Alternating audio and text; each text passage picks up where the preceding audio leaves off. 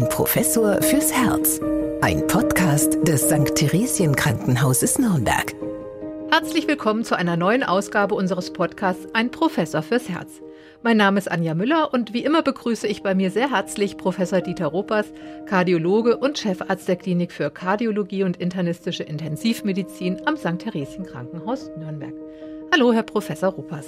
Hallo, Frau Müller. Wie fühlen Sie sich heute? Sind Sie psychisch gesund? Äh, ich würde sagen, ich bin gut gelaunt. Das ist ja schon mal die Voraussetzung, glaube ich, dafür, dass man sich auch insgesamt gut fühlt. Denn die Stimmung macht ja viel aus, oder? Ja, gerade aus, auch aus Herzenssicht, ja, ist ähm, Stimmung ein großer Faktor für unsere Herzgesundheit. Da kommen wir jetzt auch heute in dieser Folge da drauf. In, in unserer neuen Podcast-Folge geht es ja um Herz und Psyche. Und ich weiß nicht, ob Sie ab und zu mal die amerikanische Fernsehserie Dr. House anschauen. Also früher häufiger als zuletzt. Die ist ja auch inzwischen, glaube ich, eingestellt. Ja, es gibt noch alte Folgen, die man immer wieder sehen kann. Ja, ähm, schaue ich gelegentlich an. Ja. Ja, ich nehme das Beispiel von Dr. House, weil der ja immer sehr akribisch nach äh, Ursachen einer Krankheit sucht. Und ich möchte Ihnen heute eben auch einen Fall vorstellen und mal schauen, ob Sie ein so guter Diagnostiker sind wie Dr. House. Und zwar geht es in diesem Fall darum, dass eine junge Frau von 35 Jahren wird vom Notarzt zu Ihnen in die Klinik eingeliefert. Sie hat Herzrasen, sie hyperventiliert, also sie muss sehr stark atmen und hat ein Ziehen im linken Arm. Und der Blutdruck ist auch noch sehr stark erhöht. Aber die kardiologische Abklärung ist äh, ohne Befund. Also am Herzen kann man da nichts feststellen. Ja, was könnte denn die Ursache für derart starke Symptome sein? Gut, ich meine, es kann tatsächlich sein, dass sie einfach äh, eine Panikattacke hat.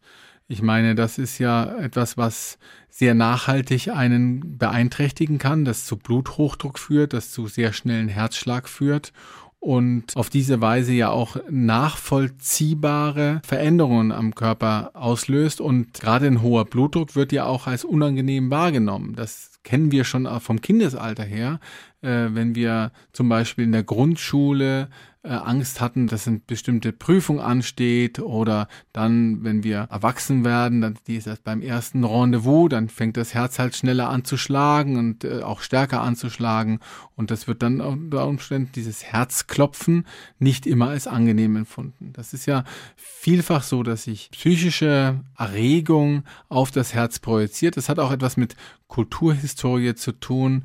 Äh, schon in der Steinzeit haben die Menschen das Herz als Symbol der Seele erkannt, das eben auch dann unter Einflüssen, die von außen kommen und die dann von innen entsprechend verarbeitet werden, leidet. Und ne, das Herz ist gebrochen, ja, zum Beispiel Liebesdingen und solchen Sachen, führen dann eben zu Herzbeschwerden. Und das ist eine ganz gut bekannte, aber wenig berücksichtigte Tatsache, dass eben Psyche und Herz gut zusammenhängen. Was es jetzt mit dieser jungen Frau auf sich hat, mit den 35 Jahren, wie gesagt, aus der Ferne heraus würde ich erstmal denken, ja, möglicherweise eine Panikattacke, aber die kardiologische Diagnostik, die muss ich mir natürlich auch nochmal anschauen. Ist es tatsächlich so, dass die Ultraschalluntersuchung unauffällig war oder äh, ist es tatsächlich so, dass auch die Herzwerte unauffällig waren?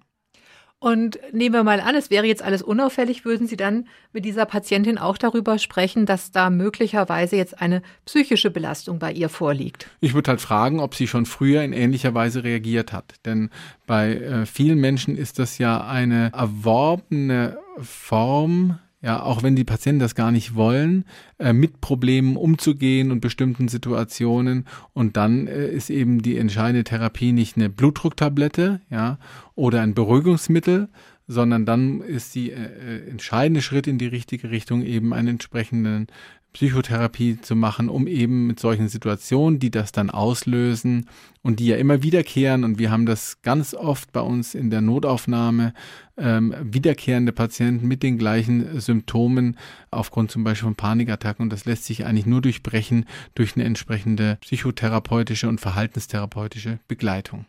Aber was passiert denn da genau zwischen Kopf und Herz und Gefühlen und Herz? Ist das eine chemische Reaktion oder wie muss ich mir das vorstellen? Das ist auch eine chemische Reaktion, natürlich, weil wenn Sie zum Beispiel in Angst leben oder großen Stress, wird Cortison freigesetzt und andere Stresshormone, Katecholamine, die dann eben dazu führen, dass zum Beispiel eben der Blutdruck steigt, die Herzfrequenz steigt und dadurch eben das Herz als solches wahrgenommen wird, denn im Prinzip wir laufen jeden Tag durch die Gegend und das Herz funktioniert halt, aber wahrnehmen tun wir es nicht. Tun wir es dann doch wahrnehmen, dann macht uns das Sorgen und das wiederum unterhält dann einen solchen Teufelskreis, der die Sache aggraviert und dann eben Patienten in so eine Situation bringt, dass sie eben akut das Gefühl haben, eine Herzerkrankung, zum Beispiel einen Herzinfarkt zu erleiden. Es gibt aber natürlich auch Patienten, wo der dauerhafte Stress, dauerhafte Angst dann eben äh, langfristig auch zu tatsächlichen Schäden am Herzen führen. Über erhöhte Blutdruckwerte, zum Beispiel über zu schnelle Herzfrequenzen, können sich dann auch Herzen so verändern, dass die psychische Belastung zu einer manifesten Herzerkrankung geführt haben. Also es gibt ja auch Mediziner, die sagen, dass eine Depression ein höheres Risiko für das Herz darstellt als Rauchen aufgrund dieser chemischen Prozesse, die Sie auch beschrieben haben. Die Botenstoffe haben Sie schon genannt. Kann man sagen, dass also Gefühle äh, chemische Reaktionen in unserem Körper auslösen, die wiederum dann Krankheiten verursachen. Absolut, ja. Und dass die Depression ein äh, Risikofaktor ist für Coronarherzerkrankungen, ist lange bekannt. Ob der jetzt vom Gewicht her mehr oder weniger ist als das Rauchen, kann ich jetzt so nicht benennen, aber es ist ein relevanter Risikofaktor, nicht nur durch die emotionalen Komponenten, die da eine Rolle spielen, sondern auch zum Beispiel durch die Inaktivität von vielen Depressiven, die sich dann zurückziehen, die eben äh, sich nicht mehr bewegen und auf diese Weise äh, vielfach ja auch übergewichtig sind. Und dann hat man auch noch auf dieser Seite einen Punkt, der zu Herz-Kranzgefäßerkrankung, Herzinfarkt führen. Also das ist einmal dieser emotionale Stress, und auf der anderen Seite eben die Inaktivität, die da eine Rolle spielt. Depression ist ein ganz, ganz großes Problem in der Kardiologie. Ja, vor allem diese negativen Gefühle machen uns ja zu schaffen und die, die gucken wir uns jetzt nochmal einzeln an. Also Sie haben es gerade schon gesagt, an erster Stelle steht sicherlich der Stress. Aber Stress kann ja für jeden Menschen auch etwas anderes bedeuten. Wichtiger ist dabei wohl, wie wir mit dem Stress dann umgehen. Also was wäre denn ein guter Umgang mit Stress? Gut, erstmal die Wahrnehmung, was ist Stress, welche Situation stresst mich, welche Situation überlastet mich und dann eben der regulatorische Aspekt. Entweder, dass man dem Stress etwas entgegensetzt, was einem äh, vielleicht so ein bisschen beim Stressabbau hilft. Hier kommen wir wieder zur körperlichen Beanspruchung, zum körperlichen Training oder eben tatsächlich äh, die Stressminimierung, Lebensumstellung, äh, Verhaltenstherapie, ähm, Schlafgesundheit, die eben dann das Stresslevel minimiert. Wir in unserer heutigen Zeit, die wir immer am Handy hängen und unter Termindruck äh, stehen, viele stehen unter Stress. Das ist aus meiner Sicht auch einer der Gründe, warum Schlaganfälle und Herzinfarkte bei jüngeren Patienten in den letzten Jahren wieder häufiger aufgetreten sind als in den Jahren davor, weil wir alle so getrieben sind. Und ich glaube, hier wäre ein wichtiger Ansatz, doch mal äh, zu überlegen, was kann ich in meinem Leben ändern, um dieses Stresslevel zu reduzieren und damit eben auch die damit verbundenen äh, Prozesse umzukehren, wie eben Übergewicht zum Beispiel, Stress, Schlafmangel macht Übergewicht, äh, Stress macht Bluthochdruck und all das, das zu erkennen auch was einen eben stresst und dann zu minimieren, ist aus meiner Sicht extrem wichtig. Ja, da kommen wir auch gleich nochmal drauf zu sprechen, was man äh, sozusagen als Ressource aus sich selbst schöpfen kann, um mit Stress umzugehen. Ich möchte nochmal auf auch Auswirkungen des Stresses eingehen. Da gibt es zum Beispiel, was ich gelesen habe, das fand ich ganz interessant, das sogenannte Tintenfisch-Syndrom. Gibt es auch einen japanischen Namen dafür? Was ist das denn? Also das ist ein Paradebeispiel für eine akute Herzerkrankung, die eben ausgelöst wird durch emotionalen Stress zum Beispiel. Also das Takotsubo Syndrom heißt das, japanischer Begriff für einen Tintenfisch-Fangkorb. Also der kommt daher, dass dieser Tintenfisch-Fangkorb, das ist ein tönerndes Gefäß, wo die hineinklettern, die Tintenfische, aber nicht mehr herausfinden. Dieses Gefäß sieht ungefähr so aus wie der Herzmuskel, den diese Patienten zeigen. Der ist nämlich da, wo die Herzspitze ist, wo er normalerweise eben spitz zuläuft. Da wird er dann weit und pumpt an dieser Stelle schlecht. Und diese Patienten kommen mit den Symptomen eines Herzinfarktes in die Klinik. Die zeigen auch leichte EKG-Veränderungen und auch Veränderungen im Labor und haben eben charakteristischerweise eine ganz typische Form dieses linken Ventrikels entwickelt mit dieser breiten Herzspitze, die eben aussieht wie dieser Tintenfischkorb und einer sehr eingeschränkten Herzleistung. Wenn man die Patienten dann im Katheterlabor untersucht, weil man eben denkt, hoppla, die haben einen Herzinfarkt, dann stellt man fest, dass die Herzkranzgefäße aber frei und durchgängig sind und sozusagen das ein vorübergehendes Problem des Herzmuskels ist. Bei vielen Patienten verbessert sich das nämlich dann auch schon wieder nach kurzer Zeit. Warum das so ist, weiß man nicht ganz genau. Man überlegt, ob sehr viel Kalzium, was auf einmal anfällt, dann eben zu einer Lähmung des Herzmuskels führt, der sich dann eben langsam wieder erholt. Aber ausgelöst wird es eben in der Regel von äh, Stress und dabei emotionalen Stress. Also wenn man sich zum Beispiel große Freude große Trauer, zum Beispiel großer Ärger lösen sowas aus. Wir hatten gerade vor ein paar Tagen erst eine Patientin mit einem Takotsubo-Syndrom, die klassische Patientin ähm, nach der Menopause, 65 Jahre, die sich ganz fürchterlich mit ihrer Nachbarin gestritten hat. Und mitten in diesem Streit hat sie dann Brustschmerzen bekommen. Der Notarzt kam. Äh, wir haben sie dann untersucht und die hatte dieses klassische Takotsubo-Herz, diesen japanischen Tintenfischkorb. Und das Krankheitsbild wird auch dadurch unterstritten, also diese diese Genese durch die Psyche, dass die Amerikaner haben dafür ein anderes äh, Wort, die nennen das Broken Heart Syndrom also gebrochenes Herzsyndrom, weil eben auch äh, große Trauer äh, zum Beispiel oder äh, wenn man halt ähm, in Liebesdingen akut enttäuscht ist, können auch solche Takotsubo-Syndrome auslösen. Ähm, das ist gut, dass es sich häufig zurückbildet, dass die Patienten dann wieder eine normale Herzleistung bekommen, aber nicht immer. Insgesamt ist man doch anfälliger für Herzerkrankungen, die Menschen, die das haben, und man neigt zu Rezidiven. Also gerade da bei solchen Patienten, die dann entlassen werden, die müssen geschult werden im Hinblick auf die Vermeidung von emotionalen Stress, von übergroßer Angst, so leicht sich das sagen lässt. Ich weiß sehr genau, dass das extrem schwierig ist, aber Takotsuba-Patienten müssen auch in dieser Richtung informiert sein und idealerweise eben auch eine entsprechende Therapie zu der Herztherapie dazu machen. Sehr interessantes Krankheitsbild, gibt es noch nicht allzu lange, vielleicht seit 20 Jahren, dass das erstmals beschrieben ist. Ja, und Frauen, habe ich gelesen, sind davon neunmal häufiger betroffen als Männer. Kann das vielleicht auch damit zusammenhängen, dass man als Frau vielleicht auch nie gelernt hat, mal sich richtig abzugrenzen oder auch zu sagen, also ich lasse auch mal meine Emotionen mal raus, die da, die dürfen ruhig sein, also Wut und Zorn und das wird ja immer von Frauen wird ja da meistens erwartet, dass die sich irgendwie zurücknehmen, aber gesünder wäre es doch eigentlich auch mal den Emotionen freien Lauf zu lassen. Ganz genau, das ist ja das, was ich meine. Man muss eben lernen, mit seinen Emotionen umzugehen. Und es ist sicherlich eine gute Idee und ein guter Ansatz, wenn man eben das, was einen auf dem Herzen liegt, der Terminus kommt ja auch nicht von ungefähr, der hat sich ja über die Jahrhunderte entwickelt, dass etwas auf dem Herzen liegt, dass man sich davon befreit, indem man darüber spricht, auch wenn das vielleicht mal für die Umgebung nicht so angenehm ist, ja, äh, wenn man sich dieser Dinge entledigt, aber damit eben auch das Herz befreit von diesem Druck. Und äh, ja, das ist sicher einer der Gründe, warum Frauen hier häufiger betroffen sind. Bei Männern übrigens ist es ganz häufig gar nicht so sehr die emotionale Belastung beim Takotsubo. Wenn sie das bekommen, ist es häufig auch äh, sehr große körperliche Anstrengung und weniger die emotionale Seite. Also ein ganz interessantes Krankheitsbild, weil man hier die beiden Geschlechter in ganz unterschiedlicher Weise wiederfindet. Ja, es gibt ja auch Untersuchungen, dass äh, zum Beispiel nach spannenden Spielen der deutschen Nationalmannschaft, egal wie die ausgehen, dass es aber dann im Nachgang also eine gesteigerte Zahl von männlichen Patienten mit Herzproblemen in den Notaufnahmen gibt. Haben Sie das auch schon beobachtet?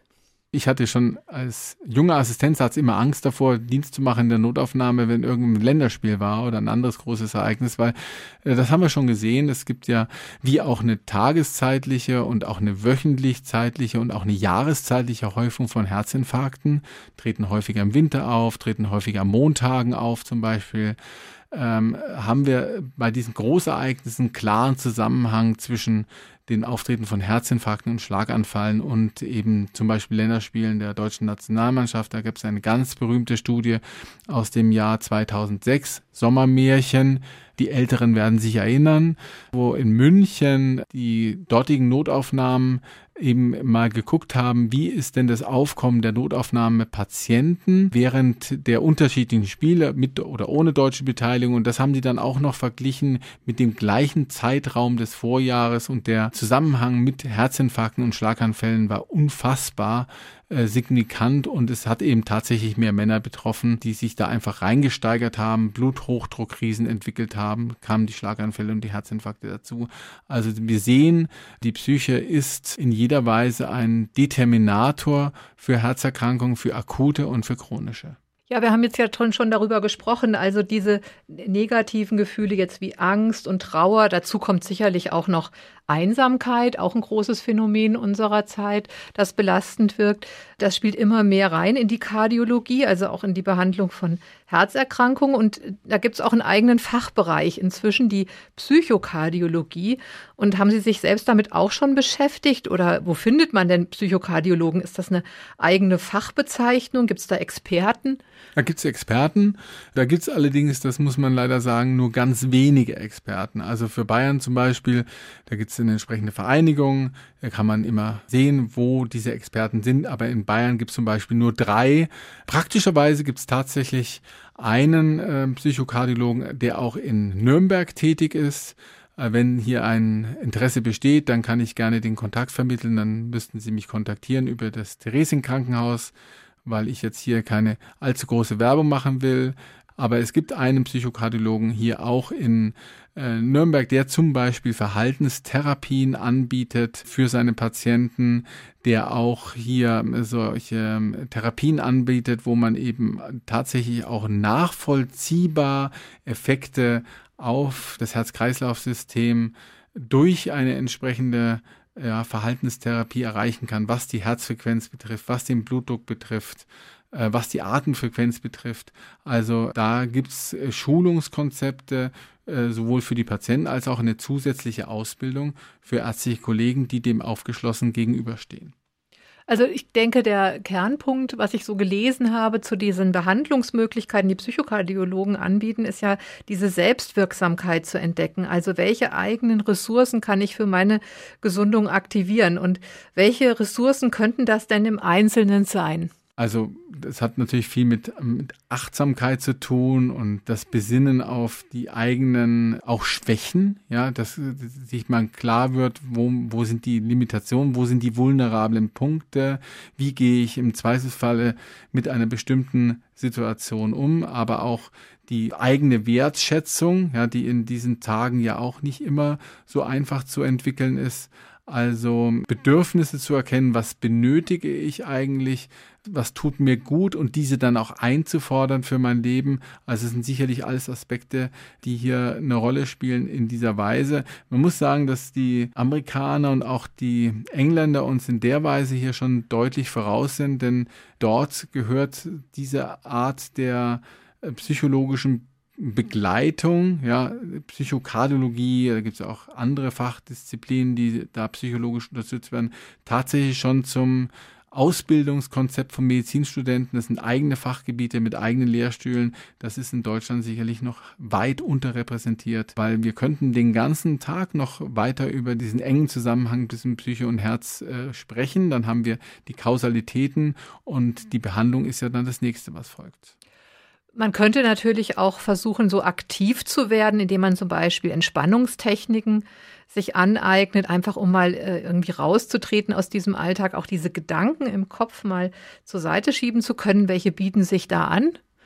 Ja, alle Art von Entspannungstechniken, die man halt offen gegenübersteht. Das kann Yoga sein, das kann autogenes Training sein, Muskelentspannungstechniken zum Beispiel. Das kann aber sowas wie äh, Tai Chi auch sein, was ja viele machen ähm, Naturmedizin. Da wissen ja diejenigen, die diesen Podcast äh, regelmäßig hören, dass ich dem sehr aufgeschlossen gegenüberstehe. Äh, wenn man das gemeinsam macht, ist Naturmedizin etwas, was sehr wichtig sein kann. Nicht umsonst hat es eine Tradition, die ja tausende Jahre zurückgeht, aber eben auch Dinge, die einen Freude machen, äh, Musik, Tanzen, Bewegung, Malen, andere Arten der körperlichen äh, Therapie. Also da ist alles, was gut tut, sehr hilfreich. Also ich denke, dass man sich selber einfach auch erlaubt, sich selbst zum Ausdruck zu bringen. Das ist ja vielleicht auch etwas, was sich viele Menschen nicht mehr erlauben, sich selber auch, wie Sie schon sagen, sich selbst wertzuschätzen und die eigenen Bedürfnisse einzufordern. Und vor allem sich auch nicht zu schämen, bei psychischen Problemen Unterstützung zu holen.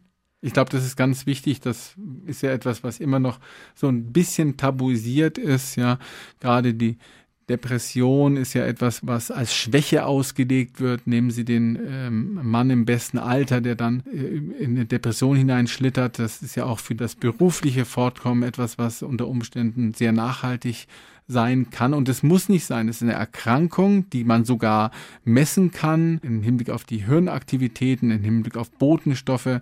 Äh, das hat mit äh, Stigmatisierung nichts zu tun. Und hier gibt es ja inzwischen sowohl auf der pharmakologischen als auch eben auf der psychotherapeutischen Seite so viele Möglichkeiten, dass man bei den ich würde sagen, den übermäßigen Teil der Patienten sehr hilfreich eingreifen kann. Und diese Möglichkeit sollte man auf jeden Fall nutzen und nicht aus falscher Scham oder so vor irgendwelchen schiefen Blicken ja dann eben auf diese Hilfe verzichten. Da hat sich enorm viel getan in diesem Bereich, fast so wie in der kardiovaskulären Medizin.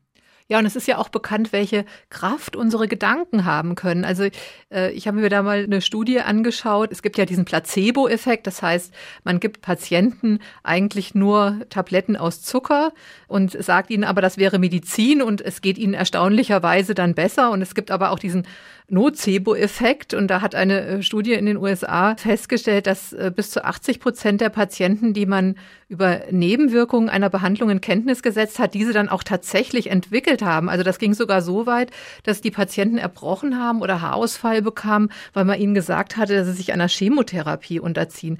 Also das finde ich tatsächlich auch etwas grausam, diese Versuchsanordnung. Aber zeigt das nicht auch, also was sozusagen unsere eigenen Glaubenssätze, die wir uns selbst sozusagen sozusagen erzählen, dass die eine Wahnsinnswirkung auf uns haben.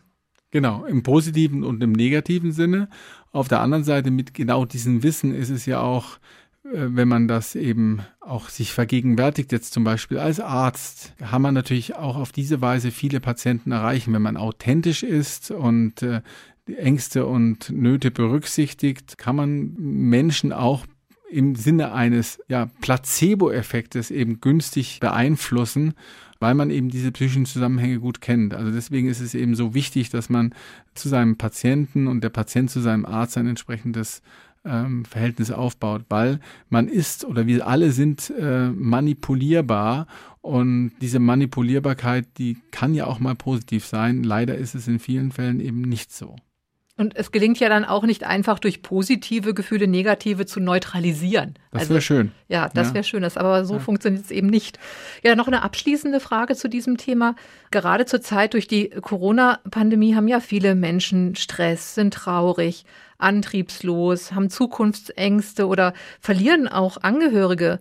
Was kommt da jetzt auf Sie als Arzt oder als Ärztin zu und merken Sie dies auch schon jetzt bei Ihren Patientinnen? Also wir haben mehr Patienten, die über kardiologische Beschwerden klagen als in den Jahren davor. Ähm, das kann damit zusammenhängen, dass wir hier die Situation haben, dass eben auch psychische Probleme eine größere Rolle spielen. Ich denke, die Einsamkeit ist auch ein ganz wichtiger Aspekt. Denken Sie an die vielen älteren Menschen, die mit ihren Familien keine Kontakte mehr haben, die ihre Enkelkinder nicht mehr sehen. Das ist ja für viele eine extreme Lebensfreude, die da verloren gegangen ist. Das unterstützt Herzbeschwerden, Herzerkrankungen, die fehlende körperliche Belastung und natürlich auch ein vermehrtes Beschäftigen mit einem selbst, ja, weil eben die Ablenkung fehlt, dann hört man mehr in sich hinein und äh, sieht halt Symptome und möchte die abgeklärt haben. Also äh, meine Sprechstunde zum Beispiel ist sicherlich um 20, 25 Prozent gewachsen, wenn ich es vergleiche mit äh, der Zeit vor Corona. Und das ist alles, alles nachvollziehbar und alles sehr gut verständlich, äh, wenn ich mir die Geschichten meiner Patienten so anhöre. Ja, ein Grund mehr in dieser Zeit also besonders liebevoll mit uns selbst und unseren Mitmenschen umzugehen. In diesem Sinne schicken wir Ihnen also heute mal ganz viele positive Gedanken und Wünsche und bleiben Sie gesund. Bleiben Sie gesund und bleiben Sie uns treu. Bis dahin. Ein Professor fürs Herz. Ein Podcast des St. Theresien Krankenhauses Nürnberg.